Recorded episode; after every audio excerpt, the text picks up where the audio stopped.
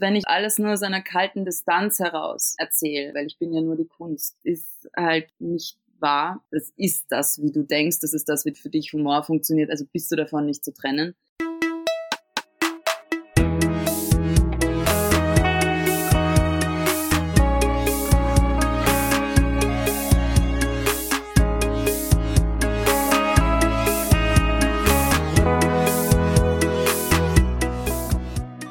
Herzlich willkommen bei Setup Punchline. Mein Name ist Bernhard Hiergeist und das ist ein Podcast über Stand-up Comedy.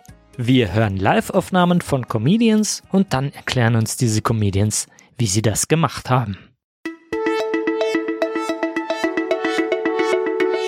Heute zu Gast ist Elena Wolf. Elena ist Kabarettistin und Schauspielerin und wohnt in Wien. Und Elena hat eine Aufnahme mitgebracht vom Dezember 2019 beim PCCC Politically Correct Comedy Club im WUK in Wien. Zwei Dinge gebe ich euch dabei mit auf den Weg zum Verständnis. Nämlich erstens, Elena erwähnt einmal das Reinhardt-Seminar. Das ist eine renommierte Schauspielschule in Wien. Und zweitens kommt ein in Österreich und auch im Süden Bayerns übrigens verbreiteter Begriff vor, nämlich die sogenannten Fudlerball. Das ist einfach eine dialektale Bezeichnung für Schamlippen. Jetzt viel Spaß mit Elena Wolf. Falls man es anhand meiner unangestrengten Bühnenpräsenz noch nicht gemerkt hat, ich bin Schauspielerin, also psychisch labil habe aber nicht in Wien studiert, sondern in Linz, weil ich zu begabt war fürs Reinhardt-Seminar. Haben ihre Zusage damals ein bisschen missverständlich formuliert. Ähm, gemeint haben sie, glaube ich, Wahnsinn. Welch Koryphäe der Bühnenkunst. Wie wurde uns schnödem Publikum die Ehre zuteil, Zeugen dieser ausgeborenen Eleganz, Schönheit und Wandlungsfähigkeit zu werden und gesagt haben sie, bitte ziehen Sie sich wieder an und hören Sie auf mit den Footlappeln zu flattern. Das ist eine ehrwürdige Institution. Und jetzt schleichen sie ihnen nach Linz. Gut gesagt, getan, bin ich dann nach Linz gezogen, oder wie es auch genannt wird, die Perle Oberösterreichs. Wenn das die Perle Oberösterreichs ist, habe ich Mitleid mit dem Rest von Oberösterreich. Äh, man beginnt dort, äh, sich allmählich selbst der Atmosphäre anzupassen und Kette zu rauchen, bis man sich dann schließlich selbst in ein Kohlekraftwerk verwandelt. Ich habe zum Beispiel auch immer gefragt, warum es in der Innenstadt so viele Raben gibt und habe dann festgestellt, das sind einfach nur mutierte Ratten mit Lungenkrebs. Äh, wenn ich übrigens 1 Euro kriegen würde von jedem Heisel, das zu mir sagt, in Linz beginnt's, hätte ich jetzt sehr viele Euros und müsste keine Werbung für Abführmittel machen. Dulcolax.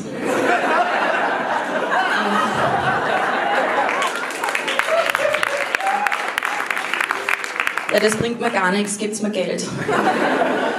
Gut, ja, äh, auf jeden Fall hat mir jetzt der, die Steuerzahlerin, ein Studium im Wert von 200.000 Euro finanziert, in dem ich in erster Linie Röcheln am Boden meiner eigenen Geburt nachempfunden habe und gelernt habe, mit dem Arschloch zu lächeln kann das gern demonstrieren. Vielleicht ein bisschen zu wild für wen, aber könnt mich ja dann einzeln darauf ansprechen.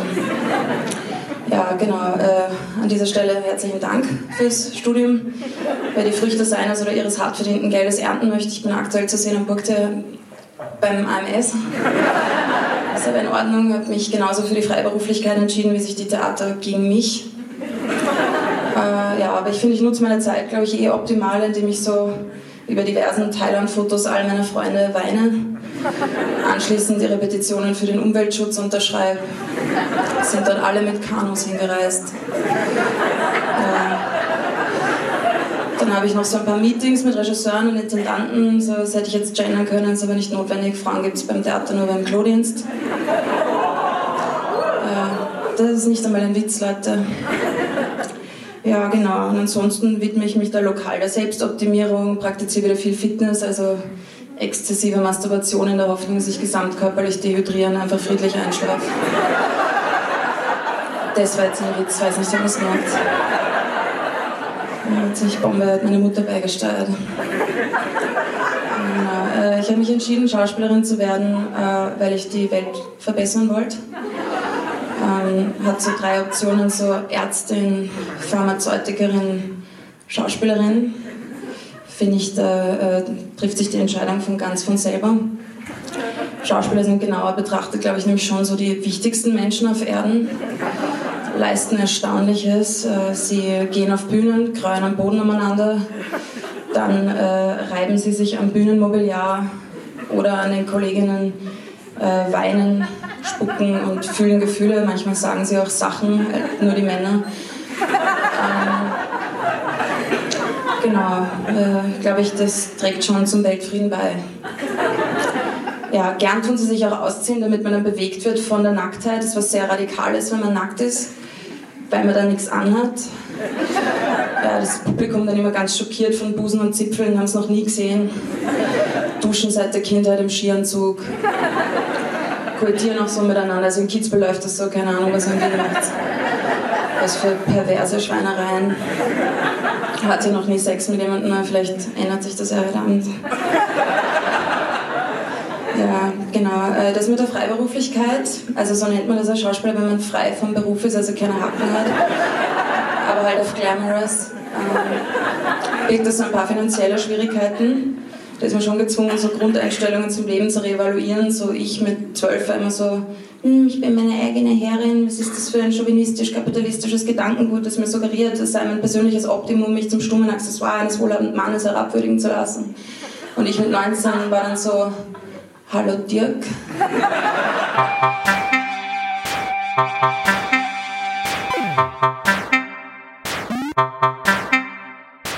Elena Wolf, ich bin Schauspielerin und Kabarettistin und habe ein Theaterkollektiv, das heißt Nihilklippmus.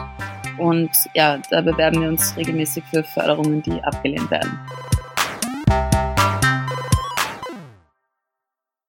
Also ich habe, als ich in Linz war, immer wieder an der Uni irgendwie das Feedback bekommen, dass ich mich nicht wirklich so über meine Grenzen hinaus traue. Und damit meinen sie jetzt nicht die körperlichen Grenzen, weil nackt bin ich eh ständig, sondern eher so, dass ich mich immer sehr so innerhalb meiner Comfortzone bewege. Und dann habe ich mir gedacht, okay, was ist das, was ich eigentlich immer schon machen wollte, bevor ich Angst habe? Und dann habe ich mich halt das erste Mal mit so einem selbstgeschriebenen Text auf so eine offene Bühne in Wien gestellt. Und dann waren da im Publikum halt direkt 500 Leute. Und das war damals halt noch so in diesem Poetry Slam Format. Und dann habe ich das ziemlich auf die Spitze getrieben und war dann auch Vizemeisterin in Österreich. Und dann habe ich irgendwann gemerkt, so die Ankündigungen der Texte, wo ich so ein bisschen Schmäh führen kann, taugt mir eigentlich viel mehr als der Text selber. Dann ist diese Idee so ein bisschen entstanden. Und vor allem im Theater ist man ja doch dann immer eher so ausführende Kraft und stellt sich dann mehr so den Visionen anderer Leute zur Verfügung. Das ist halt ein schöner Ausgleich war, das mit dem Kabarett. Es war tatsächlich dieselbe Bühne, auf der ich meinen allerersten Auftritt mit eigenem Text hatte. Diesmal halt mit Kabaretttext. Also ich habe das schon vorbereitet und rigoros geübt, damit mir ja kein Fehler passiert. Dann habe ich mich angechechert, wie das auch so Usus war am Anfang immer. Ja, entschuldige, angesoffen. Dann bin ich halt dort wieder aufgetreten. Das war so ein Best-of dieser der Beiträge der letzten Jahre und die kannten mich dann schon so ein bisschen, weil ich da schon öfter war und ich gesagt, ich mache das jetzt mit Kabarett, scheiß drauf.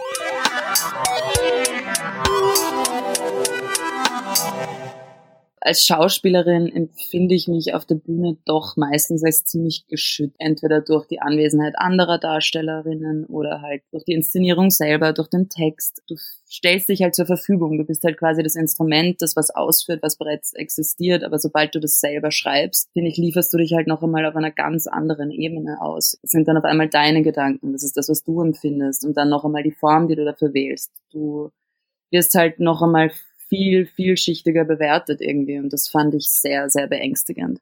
Das Interessante ist, meine Texte sind ja tendenziell ziemlich provokant ich empfinde darin aber auch immer so eine Ästhetik. Also meine Texte sind für mich auch irgendwo schön oder ich finde, ich entwickle auch eine gewisse Schönheit in der Sprache. Also darin fühle ich mich eigentlich relativ sicher. Und mit den Dingen, die ich preisgebe, so das finden viele sehr, sehr privat oder persönlich vielleicht, was ich da sage, aber es ist ja alles kuratiert. Dadurch, dass ich mich entscheide, das zu sagen in einer gewissen Form, ist es kuratiert, dadurch bin ich geschützt wovor ich tatsächlich wahnsinnig Angst habe, das Text zu vergessen. Ganz banal, das ist wirklich meine größte Angst, bevor ich die Bühne betrete wenn Leute nicht lachen, ist mir das wurscht. Ich meine, das ist, glaube ich, das bin ich recht gewohnt, dass ich Witze mache und Leute finden das so mittelspektakulär. Insofern bin ich da recht trainiert. Da ist mal so eine Phase in der Schule, wo die Leute immer gesagt haben, oh, das war so Elena, wenn irgendjemand einen wirklich, wirklich miesen Witz gemacht hatte. Also bin ich recht gut gepanzert.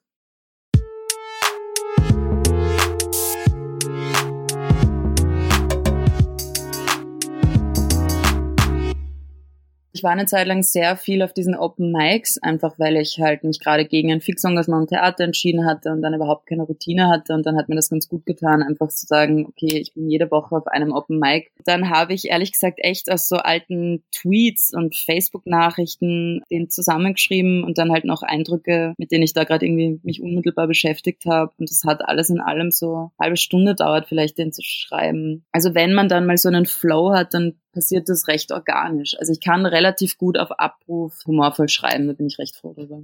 Ich lerne es wirklich ziemlich strikt auswendig. Ich versuche immer so eine Art Flexibilität zu behalten, dass ich das halt immer wieder neu gestalten kann und auch auf das Publikum eingehen, weil es ist natürlich eine wahnsinnig dialogische Kunst. Du wartest ja quasi immer auf die Antwort des Publikums und so entsteht ja auch der jeweilige Rhythmus. Aber ja, also ich lerne das ziemlich auswendig. Das ist auch so meine Sicherheit irgendwie.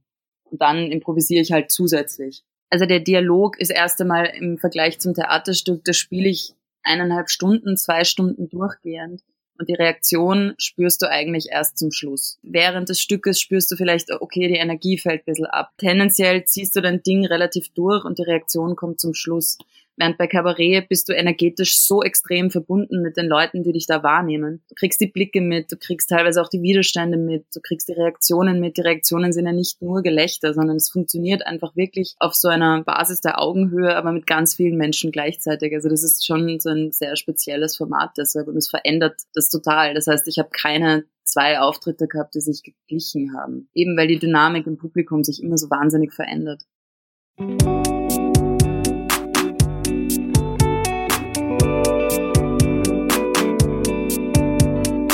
Mache das gar nicht unbedingt so bewusst, dass ich jetzt daheim sitze und mir denke, oh, das finden sie jetzt arg. Aber nach einer Zeit habe ich natürlich Erfahrungswerte und ich spiele damit ganz gern, dass es so gewisse Tabuthemen gibt, wo ich in meiner geistigen Utopie schon so weit bin, dass ich immer denke, das kann jetzt wirklich absolut niemanden mehr provozieren, tut's aber dann immer noch. Und es ist halt schön, zum Beispiel so Frauenkörper, die sonst immer als so ätherisch und schön und unantastbar wahrgenommen werden, irgendwie so in ihrer Grauslichkeit und Echtheit und Menschlichkeit zu präsentieren. Und da merke ich halt, da gibt's ganz oft irgendwie Ekel und oh Graus im Publikum und Leute, die das irgendwie ganz schwer zu verdauen finden. Naja, du spürst es einfach. Also du spürst, ob sie sich zurückziehen, du spürst, ob sie laut einatmen, du spürst, ob die Stühle rücken, du spürst, wenn wer geht, du spürst, wie sie raunen oder miteinander zu sprechen beginnen, du spürst, wenn sich ein Diskurs eröffnet und natürlich kriegst du danach halt auch einfach viel Feedback.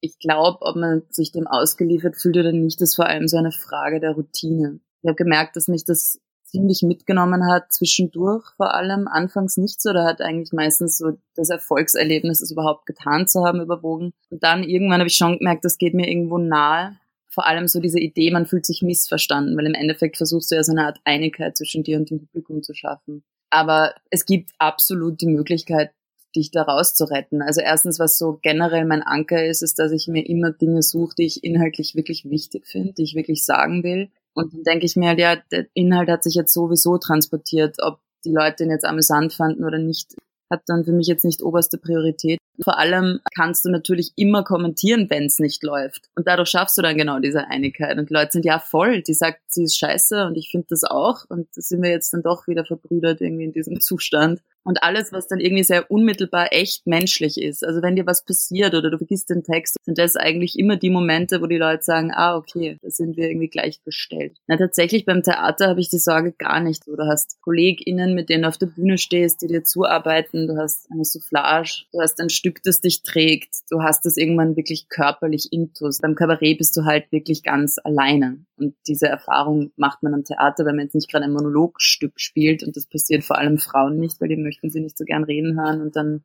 vor allem in meinem Alter nicht. Passiert einem da halt selten. Ich glaube, ich könnte beim Theater genauso improvisieren, wenn ich meinen Text vergesse. Ich glaube sogar noch mehr. Du operierst dann halt innerhalb der Logik deine Figur, die du sehr, sehr gut kennst, weil du sie halt einfach im Probenprozess von sieben Wochen, sechs Wochen wirklich kennenlernst. Du hast dann die Logik, die Sprache, die Körperlichkeit dieser Figur dann so inne, dass du dann auch eigentlich so agieren könntest. Kommt auch ein bisschen aufs Stück an, aber bei Kabarett ist es, finde ich, wirklich viel verletzlicher, weil es eben die eigene Person ist.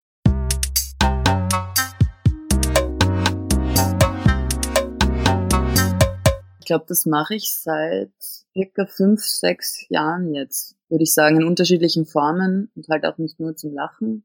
äh, zum Diskutieren, zum Aufmerksamwerden, zum Empathisieren. Ist das ein Wort? Weiß nicht, ich finde, es klingt recht intellektuell, wenn ich das so sage. Ja, eventuell auch hat man manchmal den Effekt, dass man schafft, dass Leute sich Gedanken machen über das, was man da irgendwie versucht hat, inhaltlich zu vermitteln.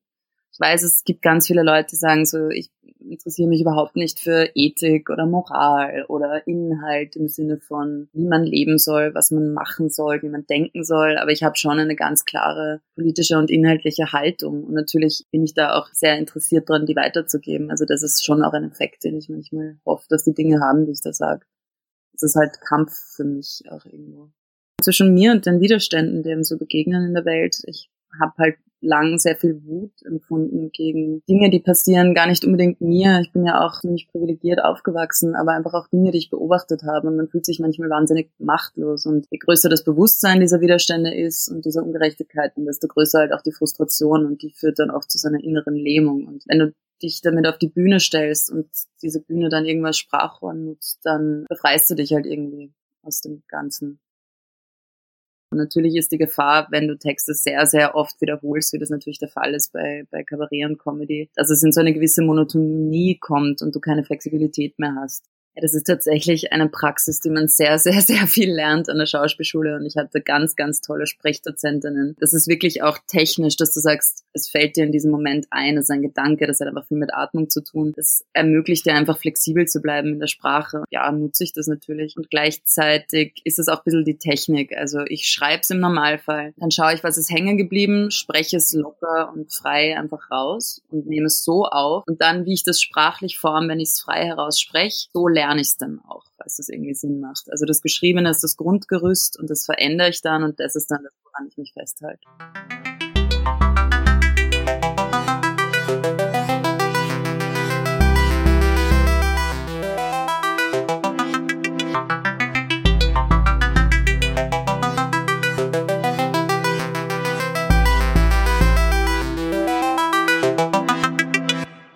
Glaube, so funktioniert mein Kopf halt einfach. Also ich bin relativ wankelmütig irgendwie auch in meinen Stimmungen und so ist, glaube ich, auch mein Schreiben. Ich springe einfach sehr schnell vom einen ins andere. Das ist für mich auch ein bisschen die organischste Erzählweise. Da gibt es ein Phänomen in meiner Familie, das nennen wir die Neumersche Ideenflucht, dass wir halt nie bei einem Thema bleiben können länger und halt eigentlich immer fünf Geschichten parallel erzählen. Ich glaube, das ist das. Und natürlich dadurch, dass ich immer ganz genau weiß, was will ich sagen, das ist für mich so eine Zentralfrage. Das stelle ich mir bei allem, was ich schreibe, bei allem, was ich sage, bei allem, was ich spiele. Was ist die Kernaussage? Das muss jetzt nichts Großes sein, das muss jetzt keine, keine große Weisheit sein, aber irgendwas, was für mich die Essenz des Geschriebenen darstellt, das muss ich ganz genau wissen. Und ich glaube, das ist auch was, was die Texte irgendwie vorwärts treibt. Ich frage mich, was will ich insgesamt sagen? Was ist mein Zentralthema? Was ist makrokosmisch das, was mich ärgert, stört? Was möchte ich zerpflücken?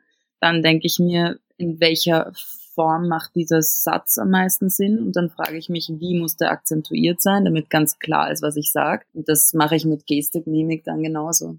Das klingt jetzt wahnsinnig technisch, das bleibt immer noch spielerisch. Aber doch, also da ist nichts dem Zufall überlassen. Ich weiß, es klingt ein bisschen so, aber ist es tatsächlich nicht. Ich glaube, natürlich ist es auch nicht unklug, irgendwie auch milieuspezifisch vielleicht zu schreiben. Man muss, glaube ich, auch irgendwo erkennen, ja, ich bin ein weiblich gelesener Mensch, irgendwie Mitte, Ende 20 und ich komme aus dem und dem Bereich. Also man fragt sich schon, like, whose needs do I cater to? So wen möchte ich halt auch bedienen mit dem, was ich sage? Oder wo habe ich halt auch das Gefühl, dass es noch Sinn macht, im Sinne von, ich spiele natürlich gerne vor allen, aber was mich halt oft so interessiert, ist, wo kann ich noch irgendwo, oh Gott, das klingt so furchtbar. ich habe tatsächlich, wenn ich jetzt bei einer Misswahl wäre und man wird mich fragen, was ich mir wünsche, würde ich sagen, Weltfrieden.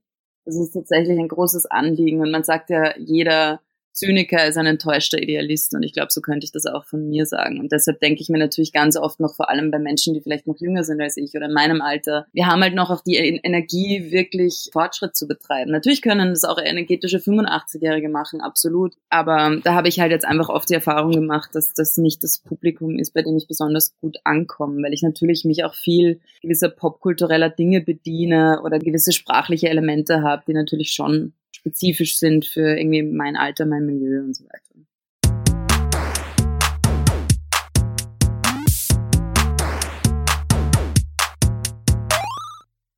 So entschieden das alles ist, so intuitiv ist es auch. Also ich überprüfe zwar Dinge und merke dann manchmal, okay, daran kann man feilen, aber im Normalfall habe ich einfach einen sehr intuitiven Schreibprozess, dem ich relativ gut vertrauen kann alles, woran ich sehr viel arbeite und sehr, sehr viel schleif, ist tendenziell scheiße und funktioniert auch nie. Und diese Dinge, das, das erzählt sich einfach so organisch und das merkst du dann einfach, es fühlt sich einfach richtig an. Es ist tatsächlich immer so ein Gefühl von kollektivem Einverständnis, wenn jemand lacht über was, was man geschrieben hat. Ich sage etwas, ich projiziere ein Bild in eure Köpfe, wir teilen in dieser Sekunde dieses Bild, wir haben alle eine Vorstellung. Und dieser ganze Raum hat dieselbe Vorstellung. Und das äußert sich dann in einem Lachen oder in einem Überraschungsmoment oder was auch immer. Und das ist halt schon geil, muss ich sagen. Ich habe mir sehr viel angeschaut. Ich bin generell relativ analytisch. Ich versuche dann auch immer zu begreifen, was funktioniert da was ist das, was gerade die Menschen abholt? Ist es Überraschung? Ist es situativ? Ist es körperlich? Was ist da das, was funktioniert? Aber ich könnte tatsächlich nie was schreiben, was nicht meinem Wesen entspricht. Also ich bewundere das total, so hyperaktive Kabarettisten und Kabarettistinnen auf der Bühne. Gina Yashidi, glaube ich, heißt das, macht das, macht, heißt sie, macht das ganz großartig, aber ich könnte, ich könnte es tatsächlich nicht. Also selbst wenn ich wüsste, das funktioniert theoretisch, muss ich das immer dann noch einmal filtern, so was funktioniert für mich und meine Person. Jetzt muss ich wieder ein Queer-Klischee erfüllen und auf Sternzeichen verweisen. Aber das sagt man über Zwillinge, dass ihr Kopf so funktioniert. Die sind halt einfach schnell und flatterhaft und springen immer von einer Perspektive in die andere. Das ist wirklich auch einfach, wie ich privat funktioniere wie ich Privatwitze mache, das kommt dem einfach relativ nah. Also ich würde wahnsinnig gern so strategisch schreiben können. Ich kann aber immer eher intuitiv schreiben und es danach vielleicht ein bisschen überprüfen, aber ich könnte jetzt nicht etwas konstruieren anhand von solchen Kriterien. Das glaube ich bin nicht.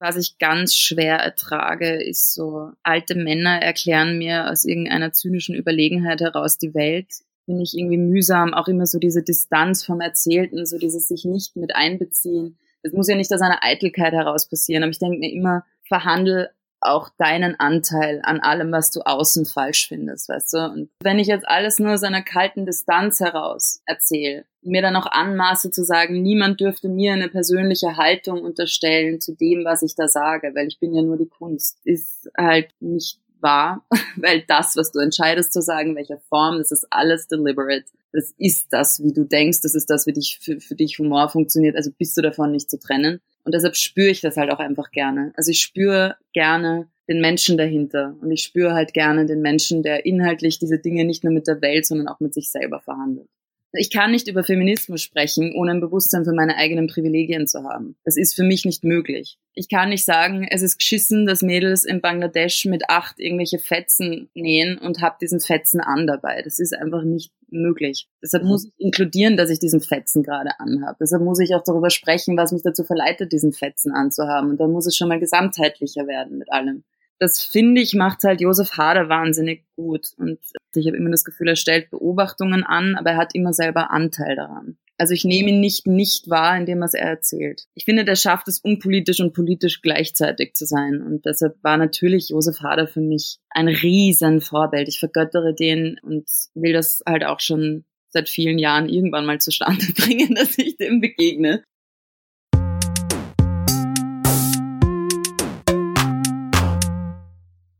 Ich bin kein großer Fan des Wortes Cancel Culture einfach weil das sowas von instrumentalisiert wird und in den allerseltensten Fällen das ist, was es vorgibt zu sein. Diese Dinge, die angeblich gecancelt werden, sind die Dinge, die am allerwenigsten provozieren in unserer Gesellschaft. Also wo sind da die großen Konsequenzen? Wo ist Cancel Culture? Schaut euch an, wer die erfolgreichsten Menschen sind im deutschsprachigen Raum. Es ist auch nicht kontrovers, diese Dinge zu sagen, weil du vor dir ein Publikum hast, von dem 80 Prozent dir zustimmen. Das ist ja für mich das Verstörende. Dass ich mir denke, das geht ja durch, weil die Leute das geil finden. Aber ich bin der Meinung, ab dem Zeitpunkt, wo man eine Bühne betritt, hat man eine Verantwortung was ich bei vielen Frauen und weiblich gelesenen Menschen irgendwie beobachte, ist, dass wir so konditioniert sind, lieb gehabt werden zu müssen und sympathisch zu sein, dass wir uns in der Tendenz eher kleiner machen. Und ich habe das gemerkt, dass ich das am Anfang auch getan habe. Also ich war auf der Bühne und meine Stimme war dann erstmal so eine Oktave höher und dann habe ich immer erstmal damit angefangen, mich abzuwerten. Und es war tatsächlich, dass mir viele Kollegen und Kolleginnen dann irgendwann gesagt haben, tu das nicht. Und dann habe ich mir gedacht,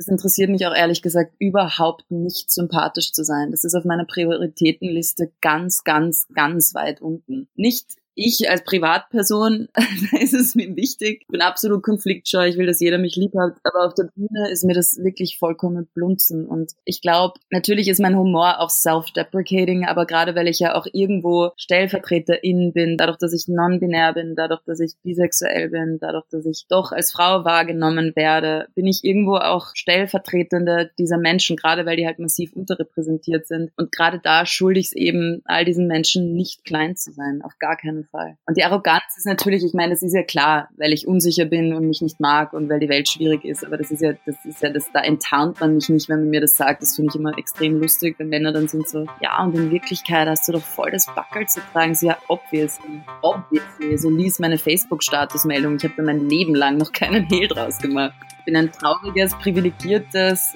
Mädchen, dem alles in den Arsch geblasen wurde und jetzt mache ich Comedy. So, es ist voll okay.